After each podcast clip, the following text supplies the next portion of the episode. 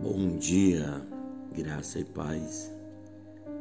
Irmãos, hoje eu quero concluir a palavra de ontem. É Marcos capítulo 5. Nós falamos ontem sobre é, Jairo. Ele vai até Jesus, né? Recorrendo ao Senhor que ajudasse, porque a sua filha estava enferma e ontem nós falamos, na primeira parte, Jesus disse a ele: crê somente, porque enquanto ele está pedindo a ajuda de Deus, é, um mensageiro chega até ele noticiando ali o, o o falecimento da sua filha. Então Jairo ele, então Jesus vira para Jairo e diz: Não temas, crê somente. Retomando o texto aqui agora com vocês novamente, é, Jesus ele inicia então a sua, a sua ida, sua caminhada até a casa de Jairo algo que ele já tinha iniciado, mas porém tinha sido interrompido pela mulher do fluxo de sangue que o parou para ser curada, foi curada por Jesus. E agora ele retoma novamente a caminhada até a casa de Jairo. Entre nós irmos a Jesus e o nosso milagre, eu quero que você entenda que às vezes tem o processo do tempo. E esse processo do tempo, às vezes ele se torna desafiador. Às vezes ele se torna algo que verdadeiramente é uma prova da nossa fé. Eu imagino Jairo indo com Jesus, atravessando quarteirões, poucos quarteirões para chegar à sua casa. Mas vamos entender o coração de Jairo. Nós estamos falando de um pai que estava indo para para a casa de encontro onde a sua filha já não estava mais viva. Mas ele alimenta sua fé nas palavras de Jesus Cristo somente. E esse é o segredo do cristão, esse é o segredo da vitória da igreja. Ela precisa crer mesmo em meio às adversidades, mesmo em meio às circunstâncias, nós precisamos crer que para Deus não há nada impossível, pois Ele próprio disse: ainda que seja morto, viverá. Foi isso que noticiou para Marta e para Maria quando Jairo faleceu, quando Lázaro faleceu. Eles entram em casa de Jairo. Só que quando Jairo chega, imagina o tumulto na sua casa.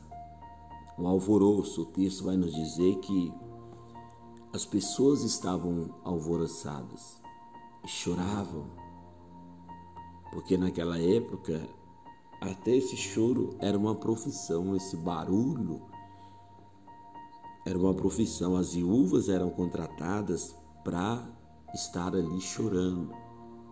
Porque quanto mais pessoas, quanto mais barulho, quanto é, mostrava o quanto aquela família era querida. Então, aquele choro não era de pessoas que choravam pela morte da menina, mas pessoas que chorava um choro de nem um choro falso, porque recebiam naquele, na, naquela época para é, estar ali chorando. Primeiro, eu quero que você entenda uma coisa: nós estamos cercados por muitas pessoas que fazem barulho, fazem alvoroço, é, dizendo que você é sua, que é sua, você é amigo dela, que é seu amigo. Mas não confunda isso com verdadeiramente amigos que querem resolver o teu problema. Às vezes é só barulho. Às vezes estão ali só de fachada. Eles não querem ver o teu, o teu problema resolvido. É o cenário que Jairo vai se deparar. Ele entra dentro de casa. Tem uma multidão que chorava, chorava, gritava. Mas quando Jesus disse: "Pare, a menina, ela não está morta, mas ela dorme". Eles começam a fazer chacota eles começam a zombar, escarnecer de Jesus, porque eles não queriam um milagre. Eles não se importavam com a dor de Lázaro. Eles não se importavam, de, perdão, de Jairo. Eles não se importavam com a dor daquela família. Simplesmente estavam ali para chorar e no final do velório receber o seu dinheiro. Nós precisamos analisar bem quem verdadeiramente se importa conosco, quem realmente, verdadeiramente quer ver os nossos problemas solucionados e resolvidos, quem verdadeiramente estaria disposto a sacrificar por nós. Olha para você ver, Jesus então ele precisa desconstruir aquele ambiente. Que ambiente, pastor? Um ambiente de incredulidade não gera milagres.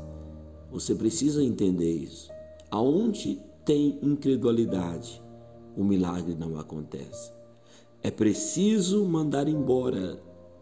Jesus então manda embora da casa todos, deixando apenas o pai, a mãe, Pedro, Tiago e João eu quero que você seja sábio e inteligente para, às vezes, permitir ir as multidões que estão do teu lado, mas que não estão somando com você.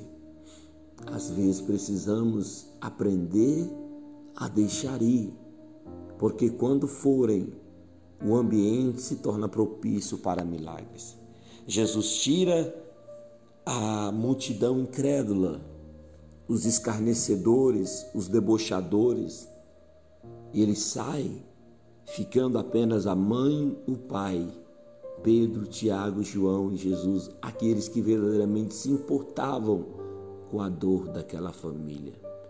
Note que de uma sala cheia, alvoroçada por pessoas, Vai restar agora apenas seis.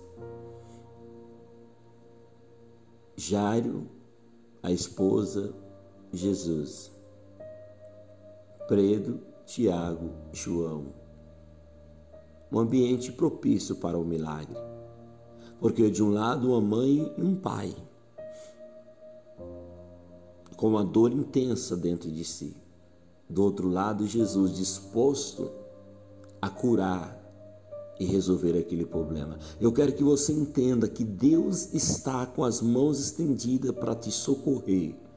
Deus está com as mãos estendidas para te abençoar.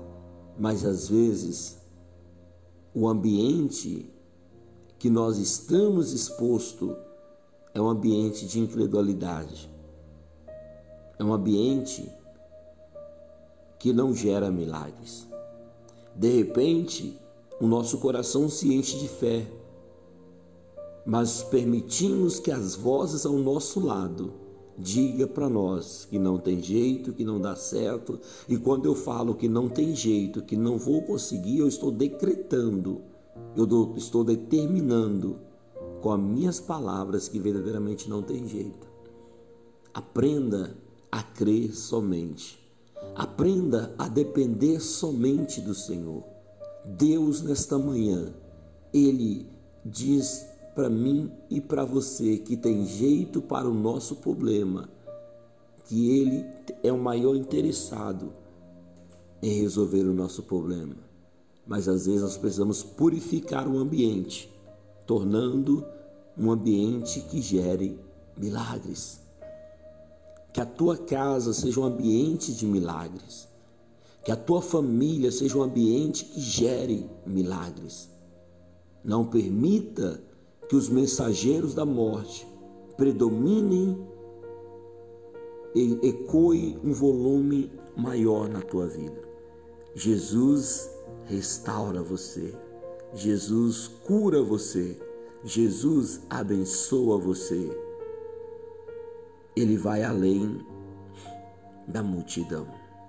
Só Ele tem o poder nas mãos. Pai, eu louvo a Ti, Jesus, por isso. E Jesus então toma aquela menina e diz: Talita cume, levanta-te. A menina levanta e ele entrega aos pais e diz: alimenta ela. Isso acontece quando o ambiente, quando nós geramos um ambiente de milagre. Jesus restitui aquilo que o diabo roubou de nós. É o que ele quer fazer na tua vida hoje. É o que ele quer fazer na minha vida hoje é o que Ele quer fazer nas nossas vidas. Amém. Pai, em um nome do Senhor, eu abençoo a vida desta pessoa. Eu não sei a sua dor, eu não sei o teu problema, eu não conheço, meu Deus, aonde ela está sofrendo, mas o Senhor sabe. Meu Deus, talvez essa pessoa se encontre sozinha em meio ao seu vendaval.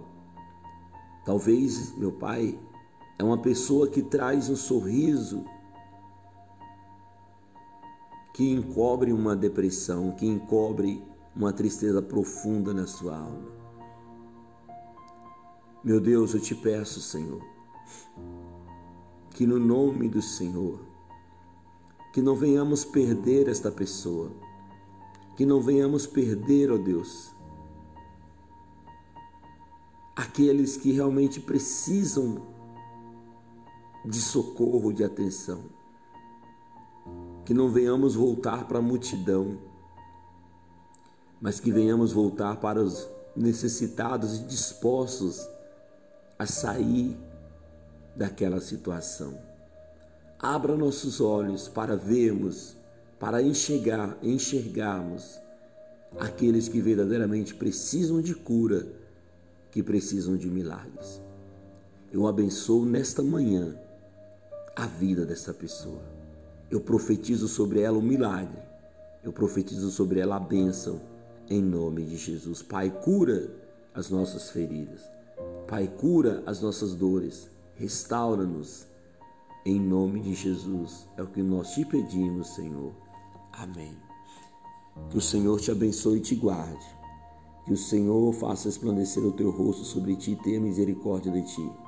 Que o Senhor sobre ti levante o teu rosto e te dê a paz. Deus te abençoe, meu querido. Jesus quer mudar a tua história. E Ele pode mudar a tua história. Deus te abençoe. Tenha um ótimo dia.